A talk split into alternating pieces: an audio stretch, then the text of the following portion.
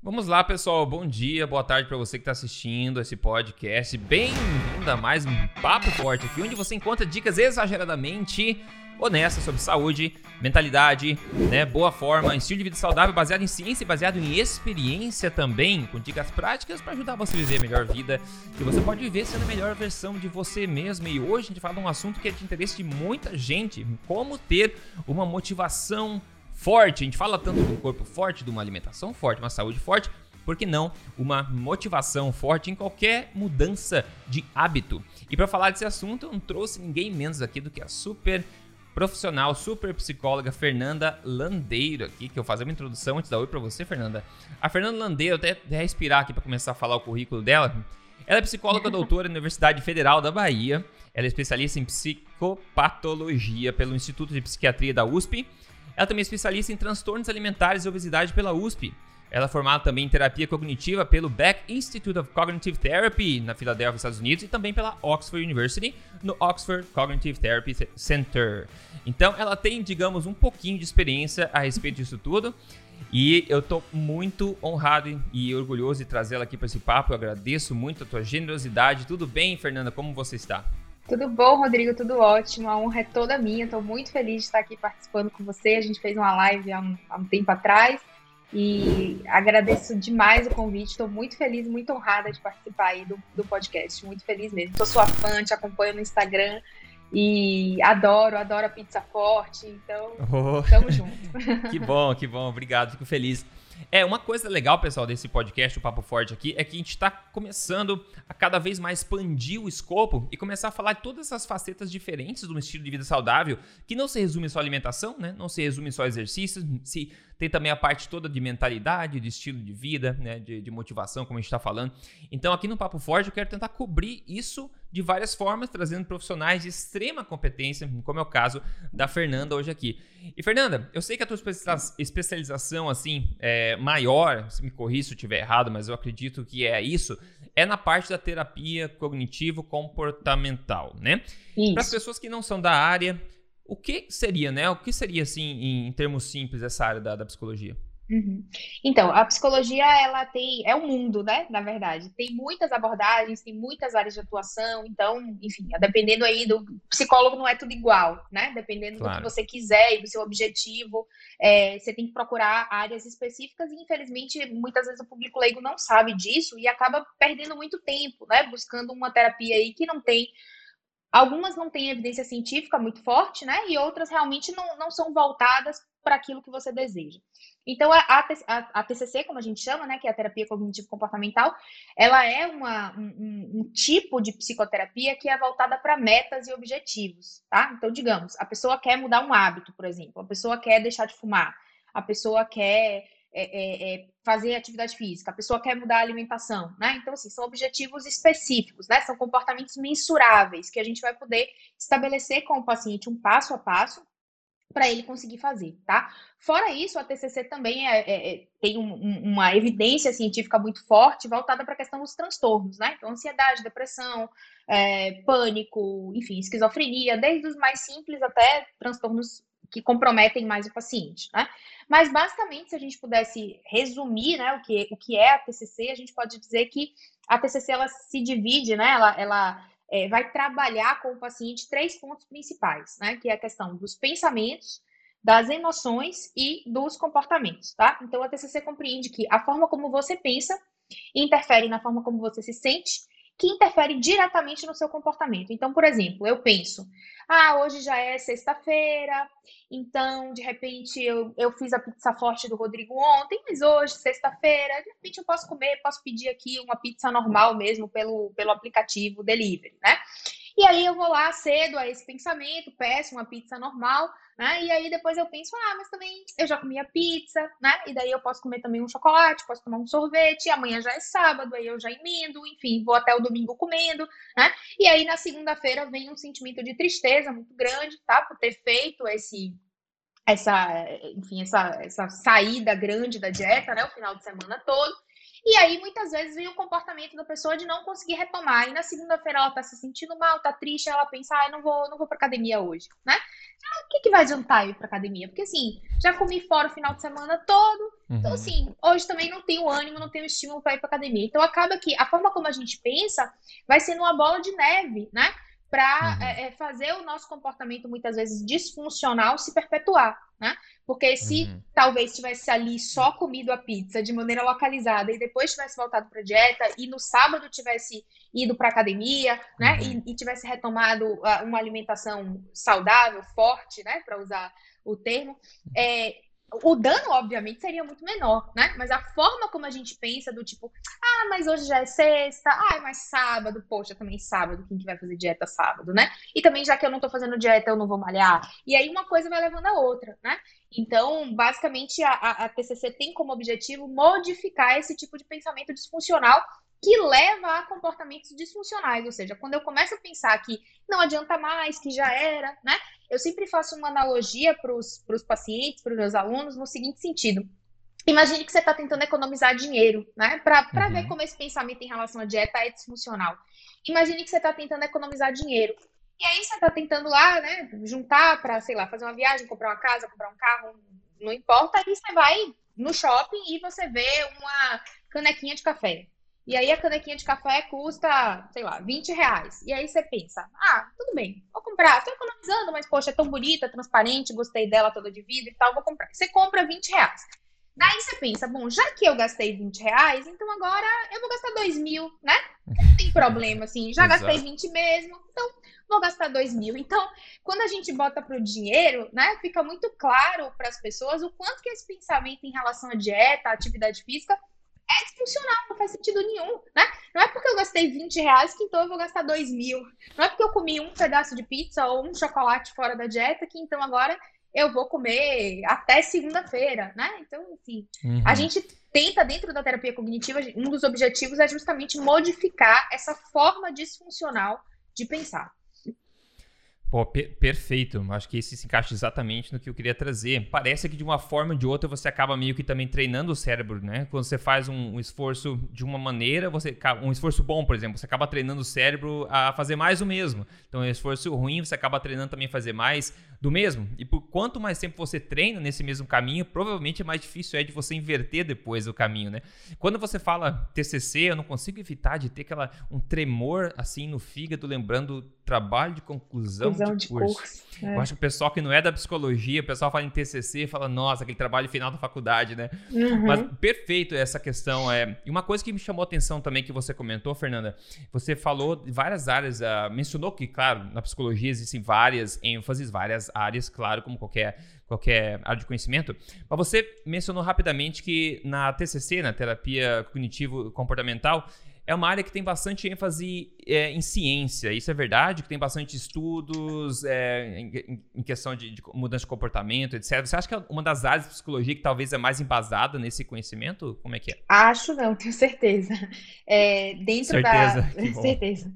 Dentro da, da psicologia, a, a, gente tem algumas né, terapias que têm um nível de evidência melhor e dentre elas, né, a comportamental e a cognitivo comportamental são as que têm é, é, as melhores evidências atualmente, né? Então a gente tem é, bastante estudo, assim, né? Bastante ensaio clínico randomizado, bastante revisão sistemática que é, é, embasa, né? Não só os tratamentos, os protocolos em si para transtorno, como também essas questões que a gente chama aí na clínica de demandas do dia a dia, né? Ah, quero emagrecer, mas a pessoa não tem necessariamente uma compulsão alimentar, né? Que seria um transtorno Uh, ou tem uma dificuldade de relacionamento, mas a pessoa não tem um transtorno de personalidade, por exemplo. São demandas mais simples aí, questões, às vezes, como a gente fala de ajuste, né? Precisa dar uma ajustada aí na forma de pensar, em alguns comportamentos, e aí a pessoa segue. Então, é, tanto para uma coisa quanto para uhum. outra, a, a, a teoria hoje que tem melhor embasamento científico é a TCC.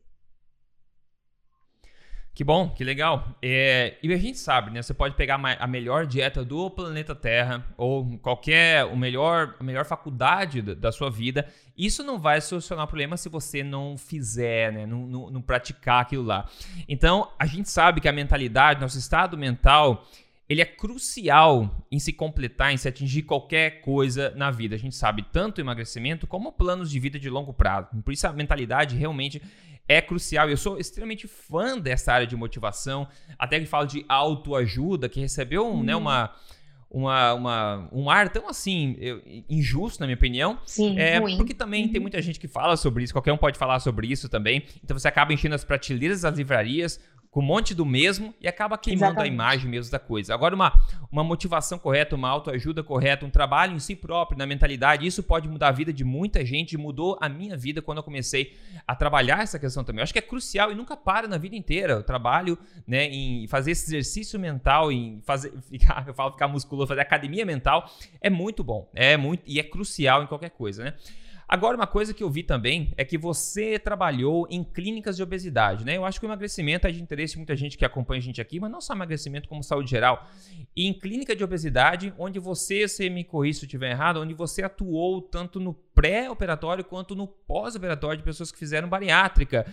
E a gente sabe que uma das coisas que define o sucesso em cirurgia bariátrica, que infelizmente a minoria no longo prazo atinge sucesso, né? Mas uma das coisas é, cruciais, eu acho que é a forma é, a, a, mentalidade dessa pessoa que teve a, a, cirurgia, né? Então, se você puder compartilhar um pouquinho, assim, é, do, quais são os conhecimentos poderosos que uma pessoa tem que já absorver, uma pessoa que está querendo emagrecer, então talvez pré-operatório, e depois o pós-operatório também, que não existe, a cirurgia não vai modificar é, o seu corpo para sempre se o seu estilo de vida continuar o mesmo pré-operatório, né? Então, se você puder compartilhar um pouco da sua experiência, assim, seria excelente. Exatamente. É, tinha, eu, eu, sempre, quando eu trabalhava em bariátrica, né, eu sempre é, falava que tinha um perfil muito específico que eu via que eram pacientes que iam ter sucesso é, melhor, né, que iam ter hum. um resultado melhor é, com a bariátrica. E esses pacientes eram aqueles pacientes que não tinham normalmente uma alimentação tão ruim, mas eles pecavam na quantidade, sabe? Então eu dizia assim, aquele, uhum. aquele, aquela pessoa que faz três grandes refeições, por exemplo, né? Então, ele toma aquele cafezão da manhã, às vezes com pão, enfim, às vezes com alimentação não tão boa, né? O café da manhã, eu acho das pessoas normalmente é muito ruim. É, mas no almoço ele come aquele pratão, né? De feijão, arroz, carne, e depois de noite ele come aquele outro pratão também. Enfim, e às vezes peca na quantidade, né? Então, essa pessoa com a bariátrica, ela tinha uma chance muito melhor é, de ter um resultado, né?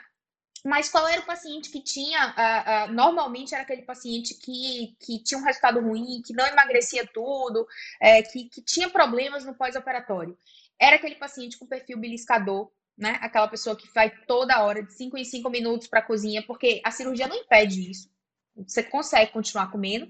E esse beliscar alimentos de qualidade muito ruim, açúcar, farinha, refinados, né? Enfim, toda essa, essa esses alimentos aí que são, a gente sabe, né, que são bastante complicados aí, tanto para a saúde quanto para o emagrecimento.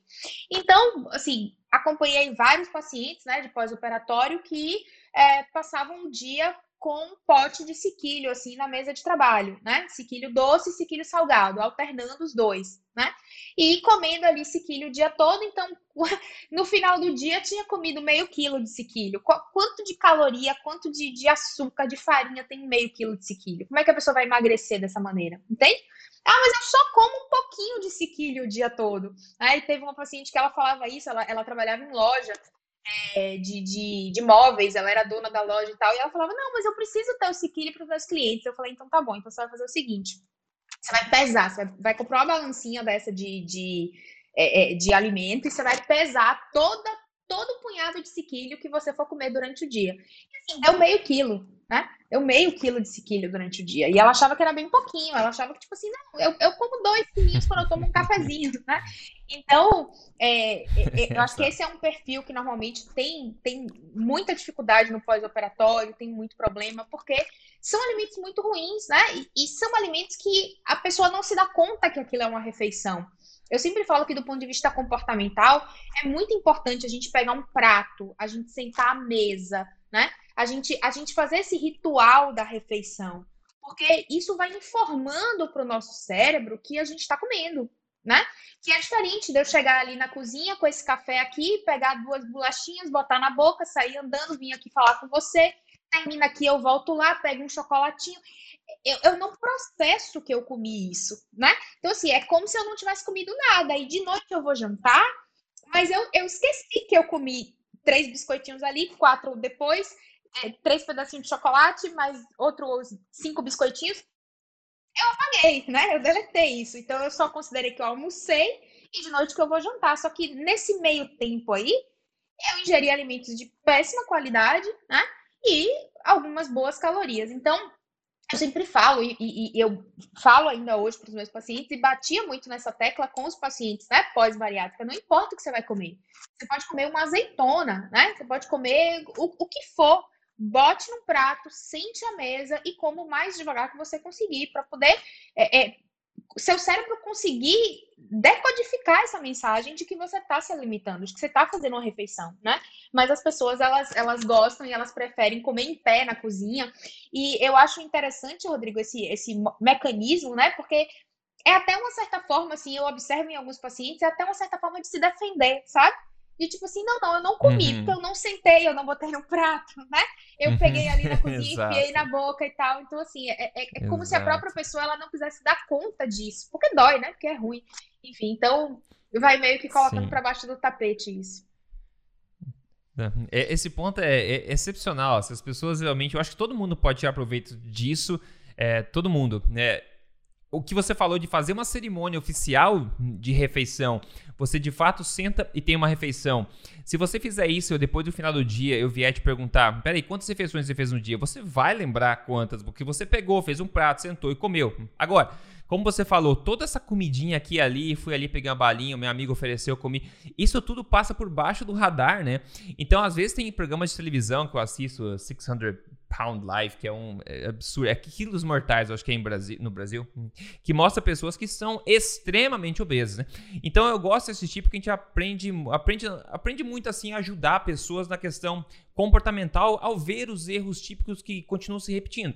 E muitas pessoas falam assim, mas, doutor, eu só faço uma refeição por dia, eu basicamente tomo água durante assim, de à noite realmente eu como, como talvez um pouco demais. Então a pessoa esqueceu, como a gente acabou de falar, toda essa esse snacking, né? Todos esses lanchinhos, todas essas mordidinhas durante do, ao longo do dia não foram registradas nem no, no, no, consciente da pessoa. Talvez seja no subconsciente, mas não está no consciente, ela não consegue nem reportar isso. E eu acho extremamente importante isso que você falou. Se você for fazer um lanchinho comer uma bolachinha, você vai colocar no prato, vai sentar na mesa isso. e vai comer aquela bolachinha com a mente nela. Depois eu vou te perguntar quantas refeições você teve, aquela tem que ser uma incluída. Exatamente, e, aquela vai registrar no teu consciente, né? Exatamente isso, é, exatamente. isso que você falou é perfeito. As pessoas são muito rápidas em e dar uma mordidinha aqui ali, como você falou. Eu acho que o perigo, o que leva muita gente para trás é, na, na dieta e mudança de comportamento de, de peso e etc, é isso, é justamente essas coisas pequenas que no final das contas acumulam, não é verdade? Eu acho que no final do dia ah, não tem tanta fome. Não tem fome por quê? Porque você passou comendo passou o dia, dia comendo. pequenas, é. né? É. É.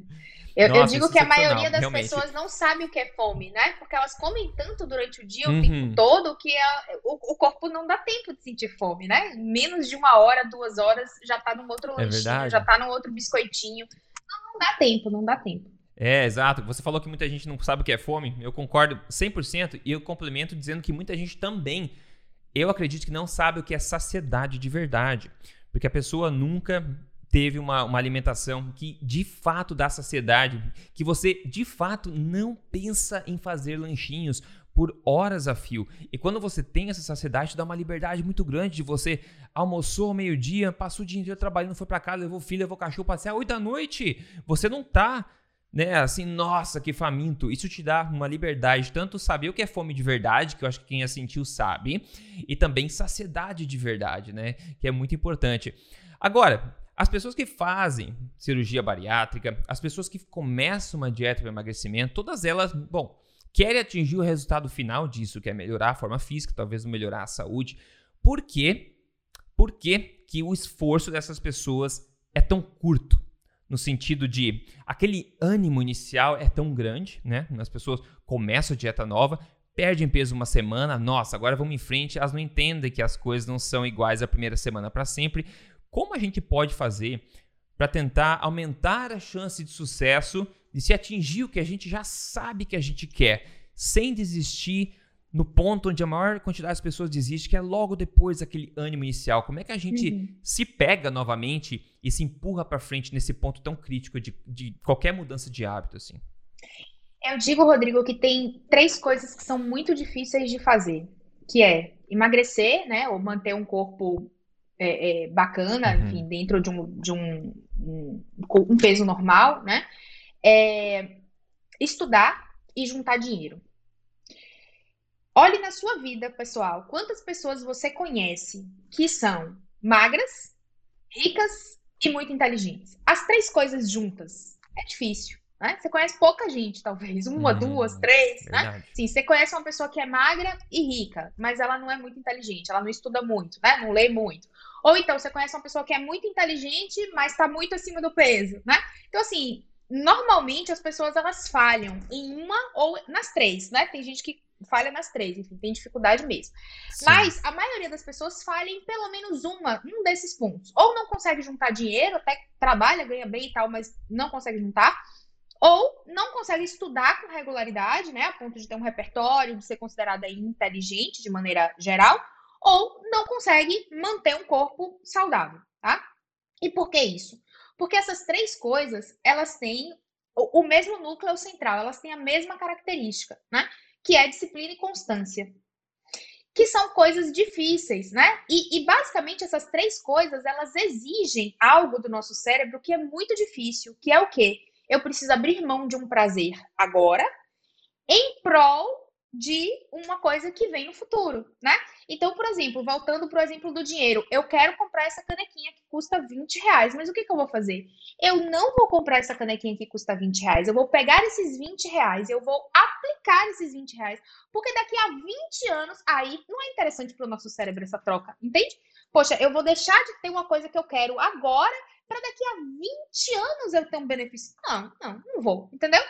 Estudar a mesma coisa. Ah, eu tenho uma festa para ir hoje à noite, né? Eu tenho, eu tenho um, um, jantar na casa de uns amigos, mas eu tô cheia de coisa para estudar aqui. Pra... Ah, mas poxa, eu vou deixar de encontrar. Olha, tem fulano que eu não vejo há tanto tempo. E aí o nosso cérebro ele começa a arranjar desculpas, né? Para a gente fazer aquilo que vai dar um prazer imediato. E com a comida é a mesma coisa. Ah, eu não vou comer esse docinho agora, porque daqui a seis meses é uma troca muito ruim, entende? Muito ruim. Então, assim, a gente, enquanto ser humano, a gente sempre vai preferir o prazer imediato. Sempre, sempre, né? Eu brinco com, com meus pacientes, enfim, com os meus alunos, que se dependesse da nossa vontade, a gente ficaria deitado na cama, assistindo série, filme, né? E comendo, porque é isso que dá prazer, assim, no imediato ali, na hora que você tá fazendo, né? Imediato, exato, exato. É. é, mas a humanidade, ela só sobreviveu porque de certo modo, a gente consegue fazer um planejamento, pelo menos a curto, médio prazo, a maioria das pessoas consegue, né? Porque senão a gente já, já estaria, né? Enfim, a humanidade estaria numa outra situação. Extinto já. É, então, é, a grande questão, né, da, da, respondendo sua pergunta objetivamente, assim, a grande questão das pessoas é, elas começam de fato motivadas, não, eu vou juntar dinheiro, eu vou é, comprar o carro que eu quero, a casa que eu quero tal, papapá, papapá. Só que no meio do processo, tipo, são muitas. É, você tem que abrir mão de muita coisa para chegar lá no uhum. objetivo final, né? E quanto maior é o seu objetivo final, óbvio, mais você tem que abrir mão, né? Então, é, é, a maioria das pessoas não consegue porque nesse meio do caminho fica cansativo. Então, o que eu sempre digo para os pacientes é assim: primeiro, não pense no objetivo final, porque senão você já vai desistir agora. Né? Imagina uma pessoa que tem 30, 40 quilos para perder. E aí ela fez a dieta uhum. no primeiro mês e ela foi super bem, né? Já aconteceu isso comigo no consultório muitas vezes, do paciente chegar arrasado porque perdeu 3 quilos, 4 quilos no primeiro mês o que é muito bom, né? Assim, perdeu 10% uhum. do peso total que precisa perder. Mas daí a uhum. pessoa ela fica se dando conta assim: se no primeiro mês, que é quando perde mais, eu perdi 3 quilos, quanto tempo que eu vou levar para chegar no final e perder os 30, né? E aí a pessoa meio que vai desanimando, assim, tipo, poxa, eu fiz todo o esforço do mundo e, e, e...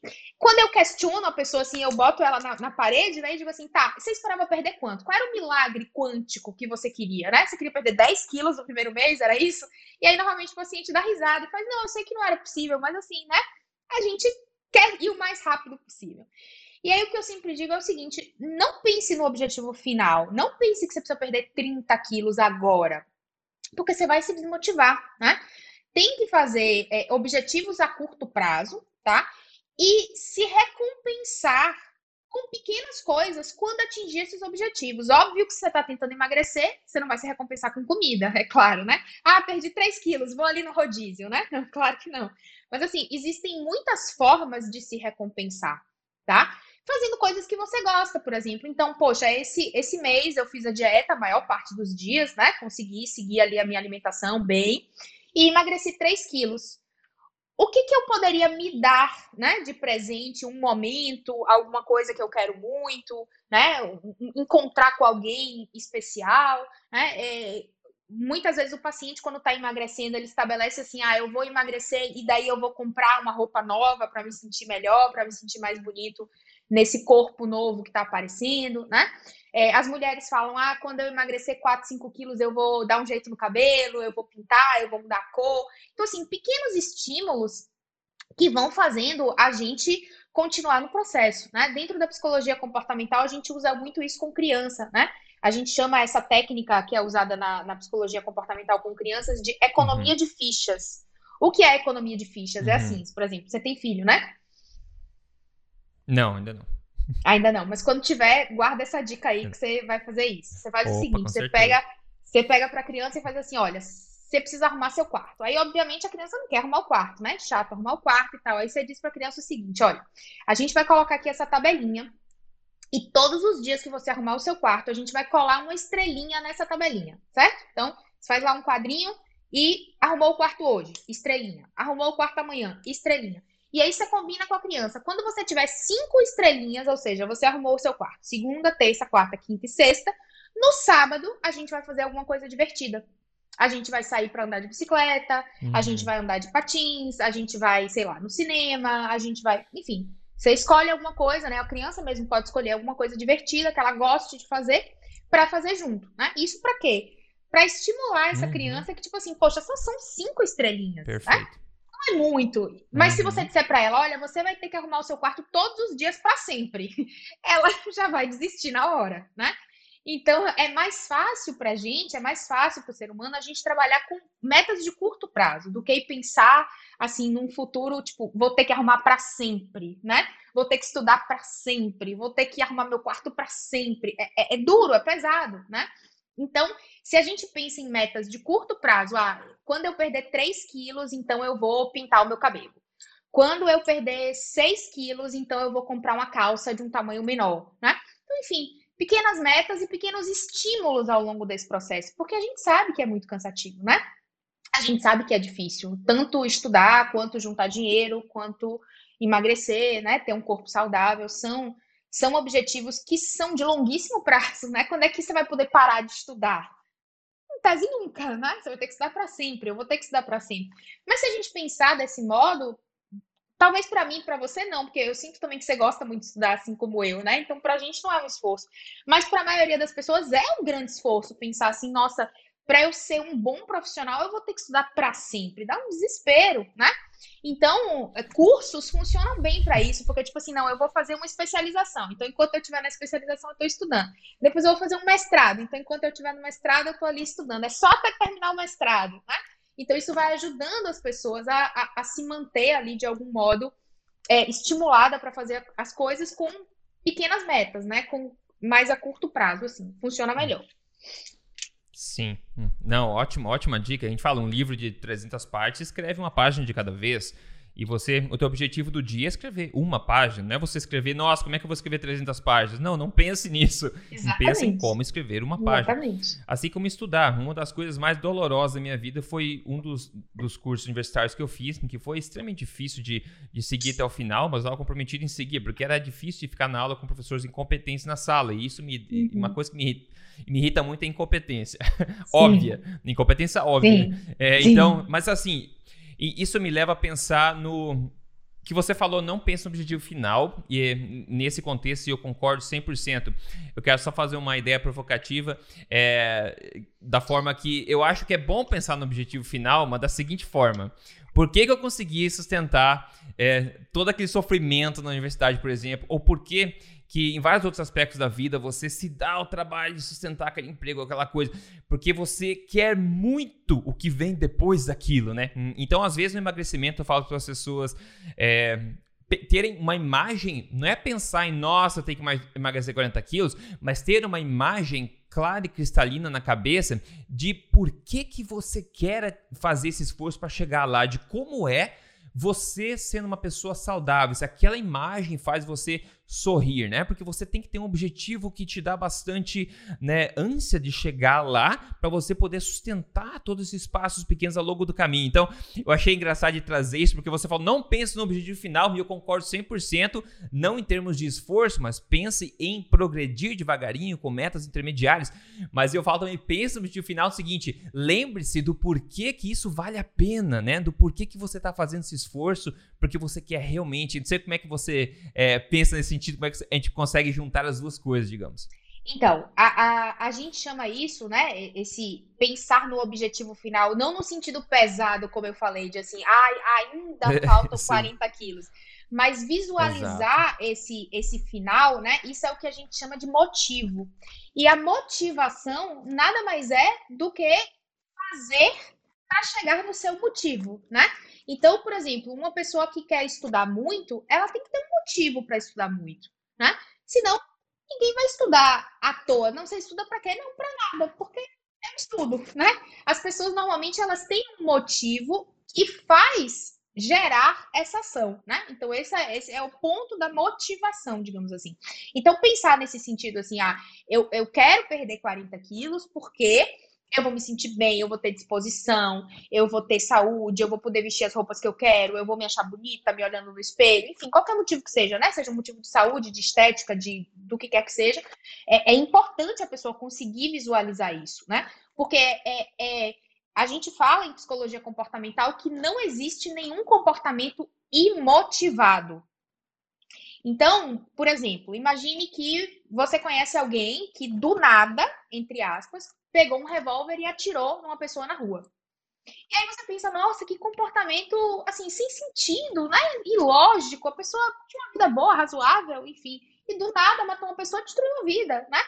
Mas entenda que todo comportamento tem um motivo. A pessoa teve um motivo para fazer aquilo. Só não está claro esse motivo para a gente ainda. A gente vai ter que sentar com essa pessoa, tentar entender, né? Ainda que seja um alívio ali momentâneo, ainda que seja uma coisa impulsiva, né? Que se ela parasse para pensar, ela não faria. Mas naquele momento, aquele comportamento tinha um motivo para ela, tá? Então, é, não existe comportamento que não tenha um motivo. Não existe comportamento imotivado. Ah, a gente está fazendo esse podcast aqui, não tem nenhum motivo para a gente fazer esse podcast. Claro que tem. A gente está fazendo isso porque a gente quer ajudar as pessoas, né? Porque a gente quer que mais pessoas tenham acesso a esse conhecimento e que mais pessoas se beneficiem disso. Então, tem um motivo que é claro para você e que é claro para mim. Senão, a gente estava fazendo o quê? A gente estava deitado, a gente estava com a nossa família, a gente estava, né? É, enfim, fazendo qualquer outra coisa.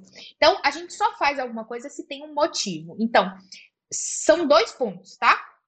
A gente não pode só focar no objetivo final para que isso não fique pesado, para que isso não fique, ai, ainda faltam não sei quantos quilos, tá? Mas a gente também não pode esquecer o motivo pelo qual a gente está caminhando nesse processo que é eu preciso emagrecer esses 40 quilos, porque quando eu emagrecer esses 40 quilos, eu vou chegar no meu objetivo, que é qual? Ter mais saúde, me sentir mais bonita, vestir as roupas que eu quero, me sentir atraente, sei lá, o motivo que seja para a pessoa. O motivo é sempre individual, né? Então, o motivo pelo qual eu estudo não é o motivo pelo qual você estuda, né? O motivo pelo qual um paciente emagrece não é, então o motivo ele é sempre idiosincrático, ele tem que fazer sentido para a pessoa. Eu sempre questiono muito meus pacientes sobre isso, porque todo mundo que chega com essa demanda de emagrecimento chega com um discurso padrão, né? Você quer emagrecer por quê? Para ter hum. mais saúde. Aí eu falo, não, ah, não, bacana. Não. O que é que você tem de problema de saúde hoje? Nenhum. Aí eu digo, então esse não é o seu motivo, né? Porque não faz sentido. É a resposta pessoa... bonitinha essa, né?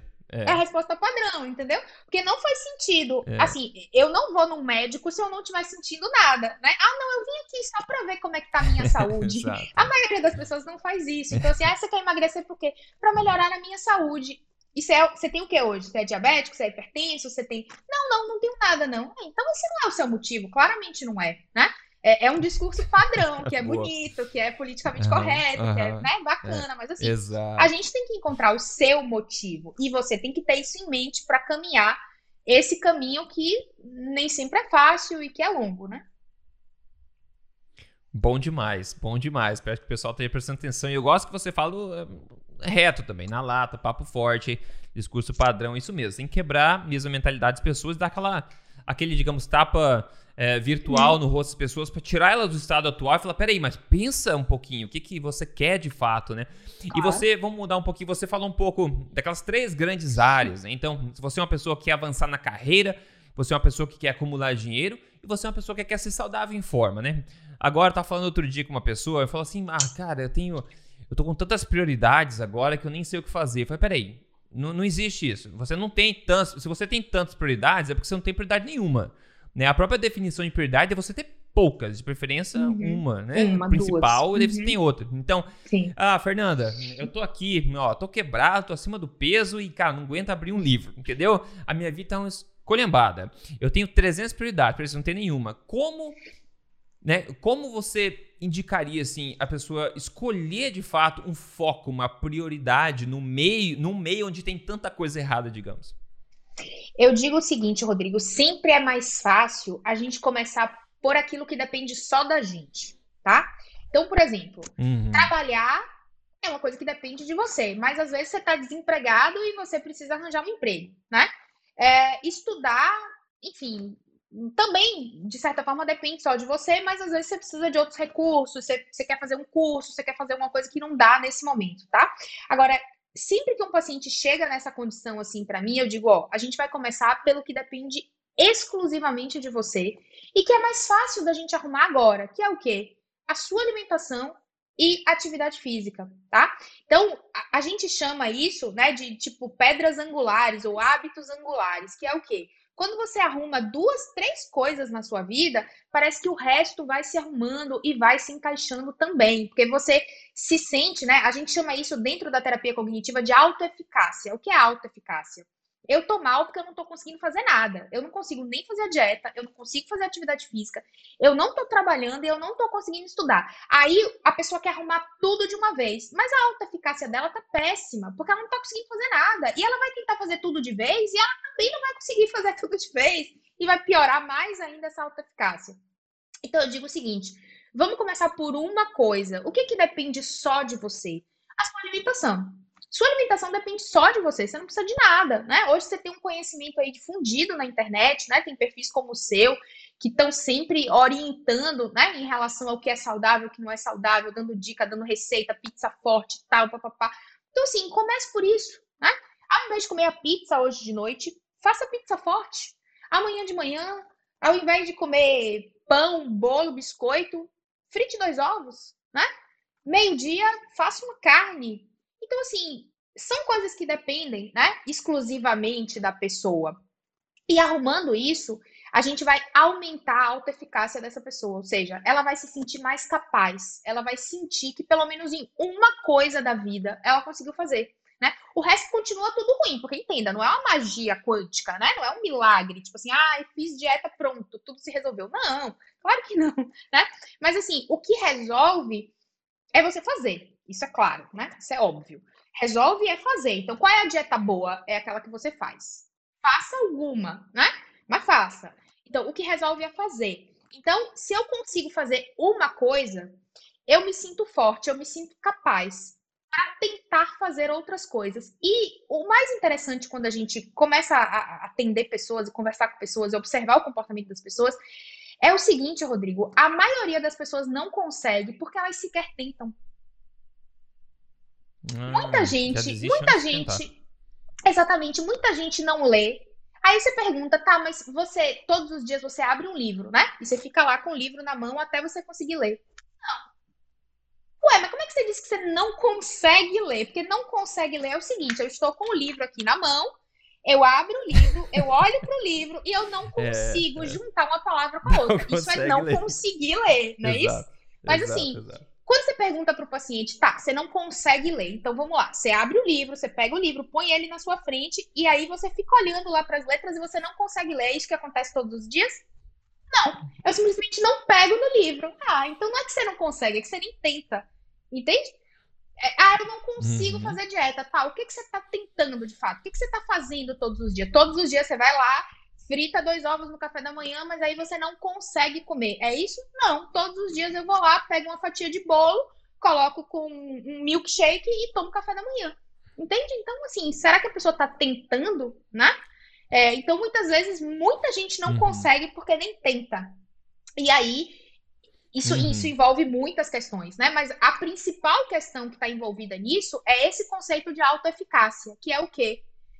A minha incapacidade de acreditar em mim mesma. Eu já falhei uhum. tantas uhum. vezes ao longo da vida que eu desisti. Tipo assim, desisti. Não, não tento mais. Não, eu digo que eu uhum. não consigo, mas na verdade eu não estou mais tentando, porque a minha autoeficácia está baixíssima. Eu não acredito mais que eu vou conseguir fazer. Né? Então, quando a gente consegue arrumar uma áreazinha da vida que seja, né? A alimentação, consegue voltar a fazer atividade física, consegue ler uma página de um livro por dia, qualquer coisa, a gente se sente mais forte para poder começar a arrumar outras áreas da vida também, começar a fazer outras coisas. Perfeito, isso se interliga perfeitamente com o que a gente falou lá no comecinho, a questão de um hábito levar a outros hábitos parecidos, né? A gente falou, quanto melhor você fica nisso, melhor você fica nisso, de fato. Uma dica uhum. legal que eu, eu gosto de usar nesse aspecto que você falou de, ah, não consigo me exercitar, não consigo pegar um livro, é que você não, não chega a começar aquela ação, você, começa, você não começa aquela atividade. Então, às vezes, você chega, por exemplo, vamos imaginar, trabalhou o dia inteiro, chegou em casa, está cansado, pô, tem que me exercitar hoje. Não pensa, vai correndo, automatiza, coloca a roupa Entendeu? Coloca a roupa. Quando você colocar a roupa, eu te garanto que você vai ter força para colocar o tênis. Depois disso, você vai estar tá saindo de casa sem pensar. Chega na academia. Ah, não quero ler. Não pensa. Vai, pega o livro na mão, já senta, pega água e já abre. Pronto, já começou Exatamente. a atividade. Né? Depois que você começa a atividade, fica muito fácil você continuar. Eu faço isso direto aqui também. Pô, tu escreveu um e-mail pro pessoal, esqueci. Já tô cansado no final do dia. Eu pego, já abro o site na hora né? Uhum. O site abriu na minha frente, eu já comecei. Eu não vou desistir agora, eu é. já comecei. Já comecei a atividade. Então isso me dá mais ânimo. Se eu parar e pensar, será que eu quero escrever este e-mail agora? Eu tô tão cansado. Eu vou desistir amanhã. com certeza. Aí então, amanhã vira depois de amanhã, chance, né? que vira mês que vem. É. É. Exato. O nosso cérebro é muito traquina mesmo. A gente tem que entender como funciona. E um, agora uma última pergunta antes da gente partir para a parte final aqui que não tem muito a ver com isso, mas tem a, a ver com enfim, motivação, etc. Hoje em dia a gente sabe que a gente vive num mundo de vitrine, onde a gente está principalmente na internet, a gente vê a melhor versão da vida de todo mundo, né? Assim, como regra geral, a gente está na internet, tá todo mundo, nosso perfeito corpo, né? Esse, é, nossa, que musculoso, nossa, que magrinho, nossa, que feliz e que rica essa pessoa é.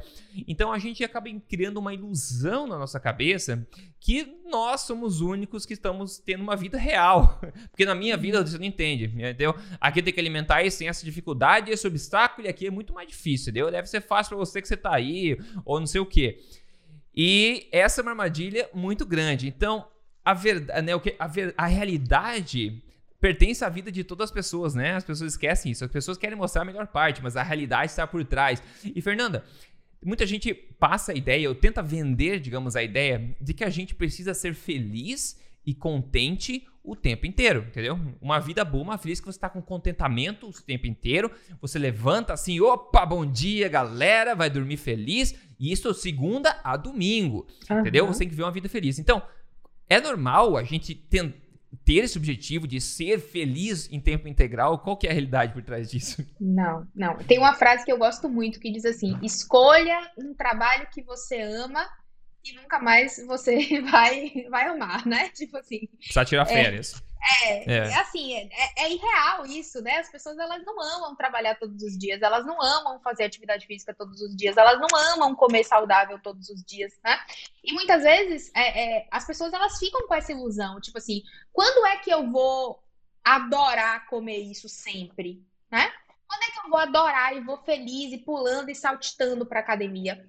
Talvez nunca, pessoas que é, talvez nunca, mas assim, você vai fazer só o que é legal, o que é conveniente, né? Aí eu uhum. brinco, tá? Isso não é vida adulta, né? Assim, nem criança, nem, nem infância exato, a gente pode exato. fazer só o que a gente quer. Tem que estudar nem também, criança. né? Tem que arrumar o quarto, tem, tem que dormir na hora que os pais mandam, enfim. Né? Eu uhum. acho até que, que uhum. criança uhum. tem uma vida até muito mais limitada do que o adulto, né? Mas, de todo modo, é assim, verdade. né? Você tem que seguir mais regras, enfim. É, mas de todo modo, uhum. ninguém pode ter uma vida fazendo só o que gosta, só o que é legal, só o que é divertido, né? Isso, isso não é a vida real, né? E, e as pessoas com a certo. internet, com a internet talvez, elas tenham criado essa ilusão de que tem algumas pessoas, né, um, um digital influencer, uma blogueira, um sei lá, que fazem tudo muito feliz, né? Só que eu sempre digo, o problema não está na internet. O problema está como as pessoas interpretam isso, né? Como, como que a pessoa acha que claro. eu estou ali dizendo que estou indo para academia, né? A blogueira está ali dizendo que está comendo bem e tal, e você acha que ela está daquele jeito que ela ligou a câmera ali o tempo todo, né? Que ela não, não, não desliga Exatamente. a câmera e não briga com o marido, né? Que ela desliga a câmera e não dá três Exato. gritos no filho. É que a vida dela não é igual minha, não é igual a sua, não é igual a de todo mundo, né? Que tem dias que ela fica deitada assim, tá frio, e ela pensa, meu Deus, é sério que eu tenho que levantar hoje para ir pra academia, eu podia tanto ficar aqui deitada nesse friozinho. Então, assim, todo mundo é igual na essência, entende? E o ponto não tá em as pessoas, ah, porque as pessoas elas mostram uma vida perfeita na internet. Não, não, não. É você que julga que a vida dela é perfeita a partir do recorte que ela Exatamente. faz da vida dela, né? Então, assim, ninguém. Eu não Perfeito. vou abrir o meu Instagram, uhum. lamento, lamento, né? Mas eu vou abrir o meu Instagram assim, ó, quando eu estiver bonita, arrumada, se você quiser ver beleza natural, você vem aqui em casa às 6 horas da manhã, né? Daí você vai ver. Se você quiser ver beleza natural, você vai ver as borboletas, você vai observar é. lá as borboletas no jardim. Mas eu não vou abrir o Instagram quando eu estiver chateada, chorando, tipo, ai meu Deus, minha vida, não sei o quê. Não, porque não faz sentido, né? Por que, por que, que as pessoas, elas, elas, as que gostam de mim, vão ficar preocupadas e não vão poder me ajudar, não é útil, né? E as que não gostam, a gente sabe que vão ficar um pouco mais felizes e também não faz muito sentido, né? Então, assim, as pessoas elas fazem recortes da vida para mostrar nas redes uhum. sociais e isso é absolutamente normal. O problema está na interpretação que a gente faz disso, né? A, a, a, terapia cognitiva tem uma frase que o Aaron Beck, ele, que é o, é o, o criador, né, digamos assim, o, o, idealizador da terapia cognitiva, ele, ele pegou uma frase do epíteto que diz o seguinte: o problema não está na, no fato em si, mas na interpretação que extraímos desse fato. Né? Então, as pessoas sofrem não é porque as outras mostram uma vida perfeita na internet. As pessoas sofrem porque elas fazem uma interpretação disso, né? Elas não conseguem entender que aquilo ali é um recorte e a vida daquela pessoa que naquele recorte parece perfeita tem uma série de outros problemas por trás, né? Então é, é ingênuo a gente pensar que a gente vai fazer tudo feliz, que a gente vai todos os dias comer saudável, achando a melhor coisa do mundo, que todos os dias a gente vai para academia feliz, contente, saltitante, né? Muito animado para treinar, que todos os dias a gente vai trabalhar amando o nosso trabalho. É, é onde isso é na Disney, né? É, é na, no castelo da Cinderela que as pessoas querem viver, né? É impossível, não tem como, né? Então, é isso que você falou, né? De, de, de ter uma mentalidade forte, de, de, dar uns tapas, às vezes, na cara, né? Da, da, da, se dar uns próprios tapas na cara e dizer assim, ó, não tô na Disney, né? Não sou a Cinderela, não sou a Bela Adormecida. Preciso acordar para a vida e preciso fazer o que tem que fazer. Quero fazer? Não, mas é o que tem para hoje, vamos fazer, né? Então, é, é, muitas vezes esse, esse discurso hoje, Rodrigo, é, ele é até complicado, sabe? Vou te dizer que é, muitas vezes eu sou muito. Eu, eu, falo dessa maneira no Instagram, né? Eu falo assim para as pessoas, eu digo para elas: olha, tem que fazer o que tem que fazer, né? Lamento muito, mas assim, você só vai chegar em algum lugar se você fizer o que tem que ser feito, né? Ah, se acolha um dia, ok, se acolha um dia, mas o problema é que as pessoas, elas, elas pegaram esse discurso do autoajuda, né? Que a gente até estava conversando é, logo no início, ou talvez um pouco antes de começar, que, que tem coisas bacanas, mas assim, as pessoas, elas amplificaram isso, sabe? Do tipo assim, ah, se acolha, se aceite, né? Beleza, você pode fazer isso um dia, mas se você fizer isso todos os dias, você não vai para canto nenhum, sabe? Do se acolha, se aceite, é, é, aceite quem você é. Bacana, mas não dá para fazer isso 365 dias do ano, sabe? Não dá para você estar tá 30 quilos acima do peso, 40 quilos acima do peso, né? Num quadro de obesidade e dizer se aceite, se ache linda, isso vai ter consequências na sua vida, né? E não dá para tratar as coisas assim como se tudo fosse, né, um filme da Disney, infelizmente.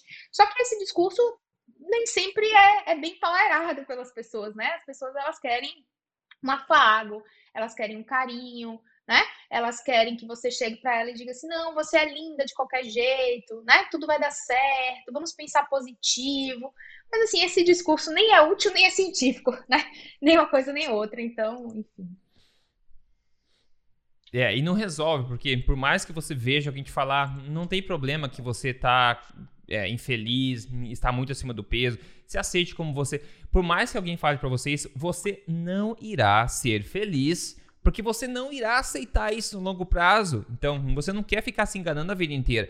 Então, é uma, como você falou, uma infantilidade achar que a gente com como adultos, nós criei a vida que eu sempre quis, agora eu só faço o que eu quero. Não existe isso. Maturidade é fazer o que precisa ser feito, de fato que você possa de vez em quando ter a liberdade de fazer o que você de fato quer fazer né? A gente, eu amo meu trabalho, desenvolvi essa vida para mim, independência, tudo. Amo fazer o que a gente tá fazendo aqui. A gente tá fazendo esse podcast, adoro essa parte melhor, que é conversar com você. Hum, mas antes disso, a gente combinou, entramos em contato, reservamos espaço na agenda, alocamos as tarefas, né? Tivemos décadas de estudo atrás para poder falar o que a gente está falando aqui. Então, teve um monte de coisa, digamos, entre aspas, chata Sim. que precisou ter sido feita para a gente chegar aqui e ter a parte boa, né? Então, eh, você Exatamente. falou perfeitamente que precisa ser feito, precisa ser feito.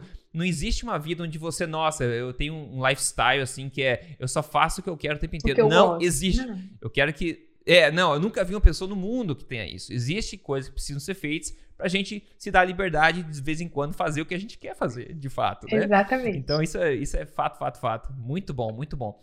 Eu vou falar um, um caso de sucesso aqui que eu sempre falo em todo episódio. E depois tem duas perguntinhas para você também para a gente finalizar. Então aqui, sempre nota positiva, um caso de sucesso muito bacana. O Benilton Machado mandou. E pessoal, se você está assistindo esse episódio em vídeo, que você pode assistir no YouTube, é só procurar Papo Forte Rodrigo Polesso, ou no Instagram Rodrigo Polesso também você vê em vídeo. Mas muita gente vê, é, escuta isso em áudio também, no Spotify, no Google Podcasts, Apple Podcasts e Amazon Music, tá? Mas imagine, o Benildo, Benilton Machado perdeu 44 quilos. Ele falou Hoje é dia de te agradecer por todas as dicas e vídeos, agradecer pelo seu trabalho em ajudar a mudar de vida. Hoje eu faço um novo aniversário, um ano de alimentação forte, 44 quilos a menos. Ainda não acabou, faltam 13. A foto ele é sensacional. E Fernanda, ele falou um ano, 44 quilos a menos. Esse, essa foi uma pessoa que se comprometeu a seguir por mais de um ano e como ele acabou de falar, tem ainda mais até ele chegar no objetivo dele.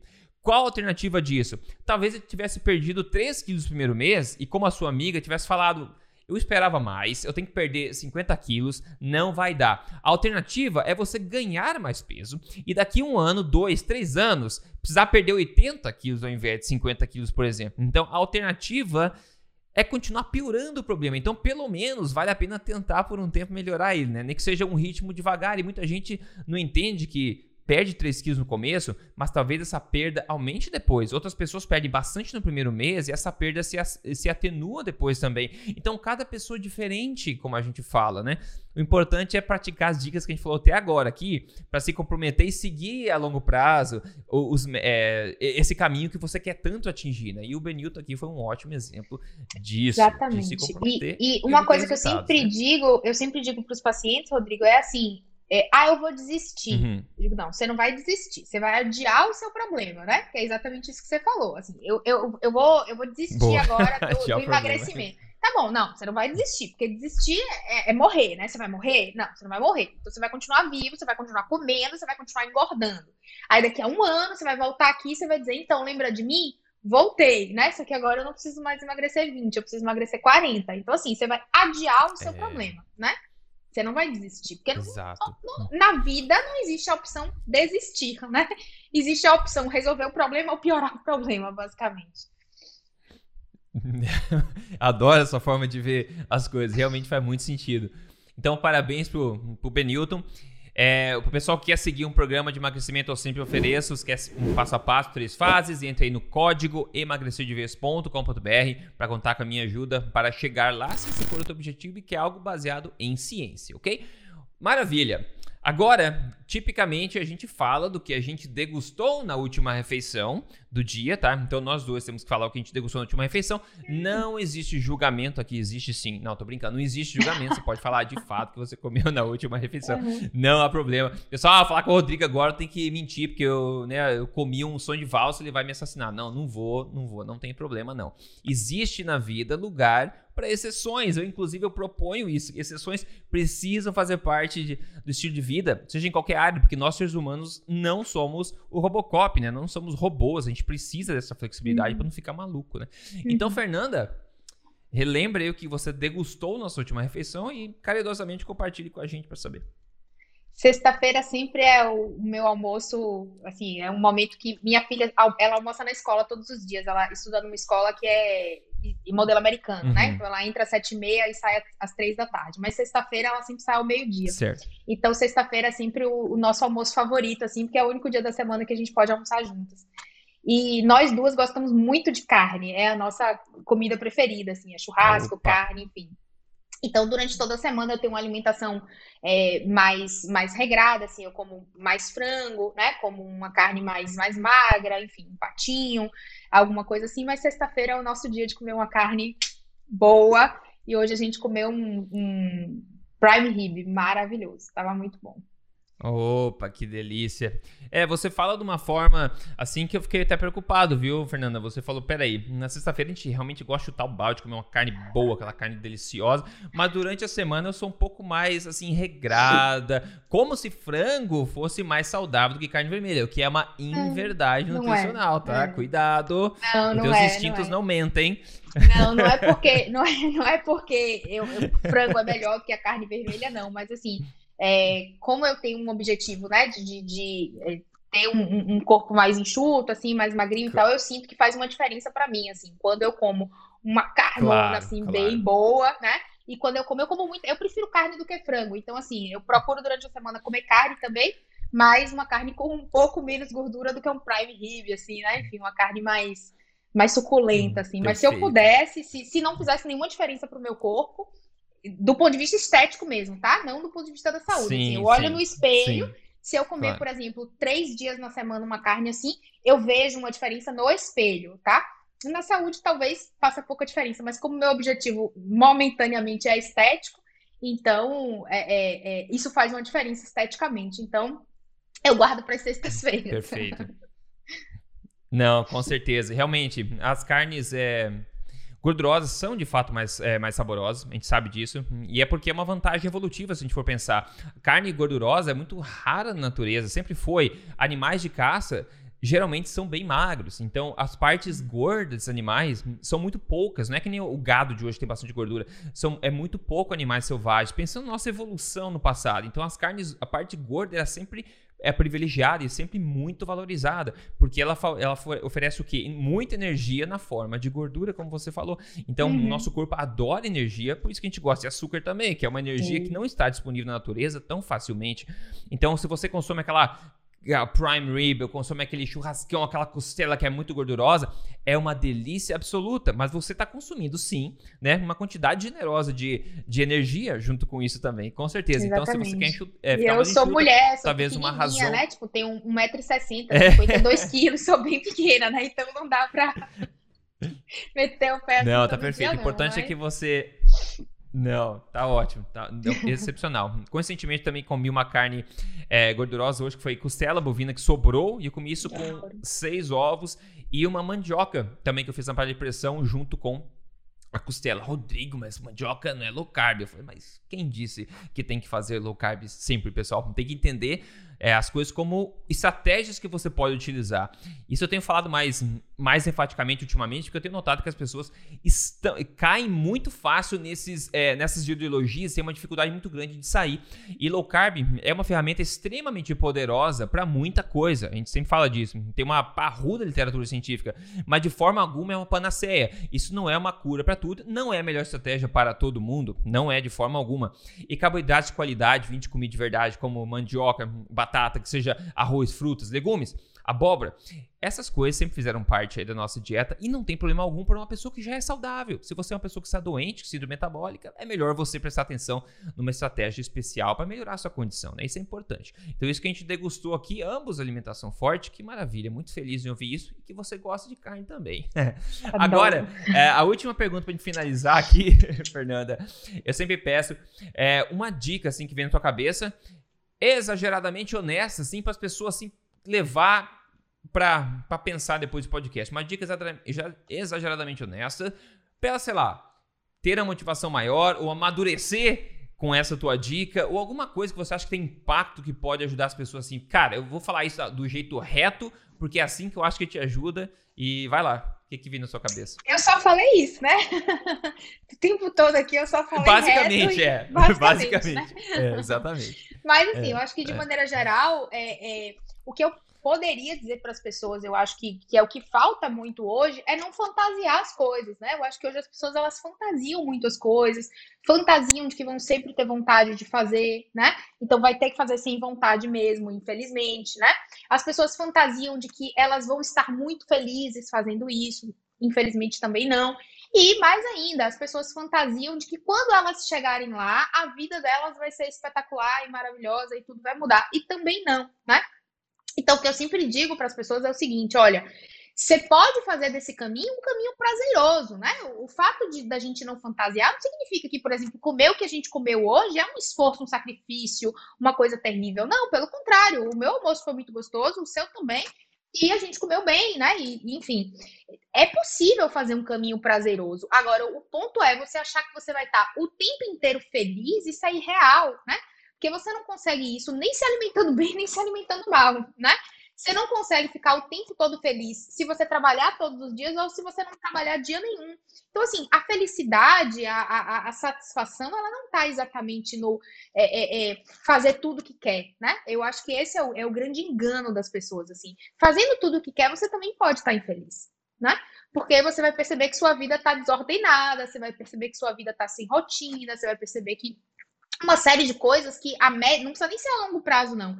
A médio prazo, você já vai sentir um impacto na sua vida e, e essa infelicidade, entre aspas, né? Essa insatisfação, ela vai chegar de todo modo, né? Então, o ponto é, a gente não precisa é, é, querer estar tá sempre feliz e querer estar tá sempre satisfeito para fazer as coisas. A gente sabe que a gente vai ter que fazer as coisas que precisam ser feitas. Em alguns momentos a gente vai ter satisfação fazendo isso, né? Porque senão também fica insuportável. Mas em outros momentos a gente vai ter que fazer sem vontade, a gente vai ter que fazer sem querer, a gente vai ter que fazer porque é preciso fazer, né? Por um objetivo maior, por uma meta mais a longo prazo, né?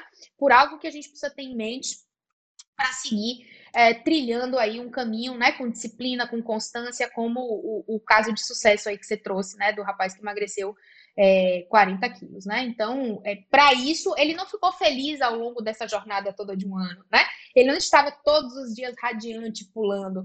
Ah, eu, eu digo sempre, Rodrigo, que as pessoas, né, elas, elas observam o final. Então, assim, eu dou sempre o exemplo de concurso público, né? Que aqui no Brasil você tem os concursos de, de, de é, direito, né? Que são concursos aí que as pessoas querem muito fazer, juiz, promotor e tal. E aí eu sempre brinco assim, as pessoas, eu só escuto o seguinte: eu quero passar no concurso de juiz, eu quero ser juíza. Bacana, bonito, você está visando o final da ponta, né?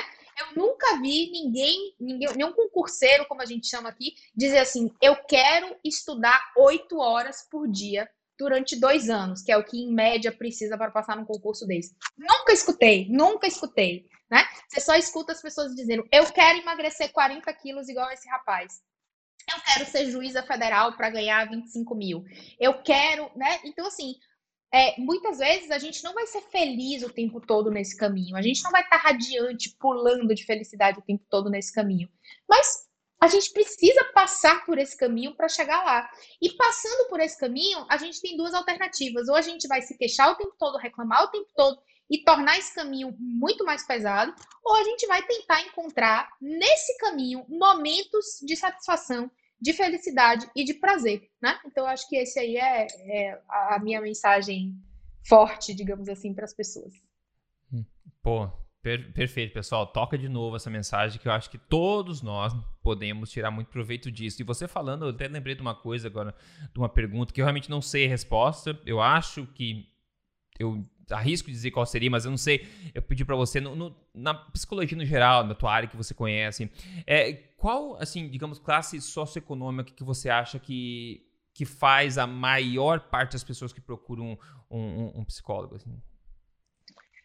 Olha, Rodrigo, eu vou te dizer que há uns anos atrás, né, eu me formei em psicologia em 2006, então eu já tenho um, uns bons anos uhum. de formada, né? Quando eu comecei, quando eu é, comecei a atender em consultório e tal, eu te diria que era assim, classe A, né? Eram pessoas que realmente uhum. tinham condição financeira, que buscavam isso. A, a, 20 anos atrás, vou colocar assim, tinha muito preconceito com a psicologia, né? Então as pessoas achavam que psicólogo era coisa de maluco, né? Era coisa de realmente pessoas que tinham problemas muito graves e tal. E hoje a gente vê, né? Eu, eu acho que tem uma sorte muito grande que eu pude acompanhar esse turning point assim da psicologia, né? De muitas pessoas hoje estarem interessadas no tema, de se falar muito sobre comportamento, né? De se falar muito sobre esses assuntos da psicologia. Então hoje é, eu acho que isso é muito mais é, diluído, digamos assim, né? Hoje tem muitos profissionais da psicologia que trabalham com o que a gente chama de atendimento social, né? Que são atendimentos aí a um baixo custo, a um valor realmente bem, bem acessível, né? Hoje você tem a psicologia, na verdade sempre teve, mas hoje você tem isso muito mais expandido dentro do SUS, né? Que é o Sistema Único de Saúde aqui, que faz atendimento à, à, à população, né? Então, assim, hoje você tem o interesse das pessoas pela psicologia. É claro que as, as pessoas né, de, de, classe econômica mais alta ainda têm melhor condição de pagar, óbvio, ainda tem mais acesso, mas eu acho que isso vem se expandindo, sabe? Eu acho que isso vem pelo interesse geral que a psicologia provoca hoje nas pessoas, né? Que há, há 15 anos atrás, quando eu era estudante de psicologia, 20 anos atrás, era as pessoas olhavam para mim assim, eu dizia: "Ah, o que, que, você, que, que você estuda?" Eu dizia: "Ah, eu estudo psicologia." Ah, vai cuidar de doido, né? Ah, coitada, vai morrer de fome, né? Então, assim, a visão que se tinha da psicologia era coitada, ela vai cuidar de doido, e coitada, ela vai morrer de fome, né? E hoje eu, eu fico feliz de, de poder acompanhar esse turning point da minha área, que é Hoje as pessoas olham e fazem, nossa, você é psicóloga? Ai, eu acho tão legal psicologia, comportamento, não sei o quê. Então, hoje é do interesse geral, né? É, é, essa questão do comportamento, de como modificar isso, de como melhorar, de como mudar hábitos hoje, né? E, e assim, muitos colegas meus criticam muito a autoajuda, né? Criticam muito, mas eu, eu pessoalmente, eu acho que a gente deve muito a eles. Foi com essa popularização da autoajuda, do coach, né? Desse, desse a, a psicologia sempre foi acusada de ser elitista, né? Sempre foi acusada de de estar tá voltada à psicologia clínica, especialmente.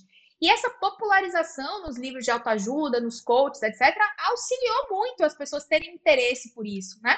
E quanto mais se fala num assunto, mais isso desperta interesse, mais pessoas querem buscar, mais, enfim, isso amplia, né, o, o campo. Então, é, eu fico feliz de ter acompanhado esse, esse turning point da psicologia e acho que hoje é muito mais é, é, disseminado, digamos assim, né? Se ainda tem um acesso melhor para as pessoas que podem pagar, obviamente, mas você vê cada vez mais tanto psicólogos, né, oferecendo esse serviço de, de psicoterapia a, a valores sociais, né, a valores realmente muito é, é, acessíveis, e também uhum. mais pessoas, né, que antes não tinham acesso a, a essa psicoterapia cara, digamos assim, buscando isso, né, o que é, o que é muito bom, muito bacana. É muito bom. É, tá muito mais difundido, eu acho, a importância de você cuidar da mente, ainda mais no mundo que continua ficando cada vez mais complexo todos os dias, né? Então tá cada vez mais desafiador, digamos, para todo mundo manter a sanidade e poder é, realmente cuidar da saúde mental, que é extremamente importante, né, pessoal? Todo o resto da sua vida depende da sua saúde mental, porque é lá que vai começar qualquer decisão que você vai tomar na sua vida, né? Qualquer relação começa tudo na nossa mente. Se você se sente mal para baixo e tal, nada vai dar certo. Então eu fico feliz que tá cada vez mais difundido isso, com certeza. Inclusive com conhecimento tão poderoso e gratuito como esse que você generosamente compartilhou com a gente hoje aqui, Fernanda. Conta pra gente onde é que o pessoal pode se conectar com você ou seguir você para aprender mais. Então, tem o meu Instagram, né? Que é o pc.fernanda.landeiro.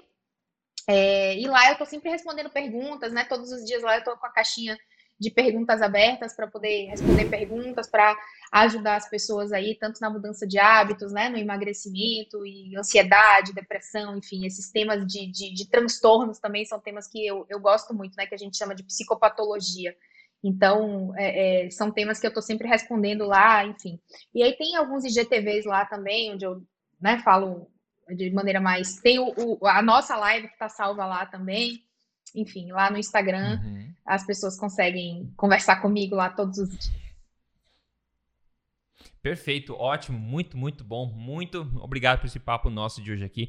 E pessoal, se você achou útil esse tipo de coisa, passe para um amigo, indica aí a informação gratuita, né? Indica o pessoal seguir o podcast Papo Forte em qualquer das plataformas de podcast, em vídeo no YouTube, no Instagram. Se conecte com a Fernanda, se conecte com pessoas competentes, pessoas de bem, pessoas boas que você só tem a ganhar com isso e não custa absolutamente nada você absorver esse tipo de coisa, né? Então, pessoal, obrigado pela audiência. Fernanda, de novo, obrigado pelo seu papo, foi muito bacana. Obrigada a você, aqui, então, adorei. Então, foi um ótimo podcast. Que bom, que ótimo. Um abraço forte para todo mundo e até a próxima. Tchau.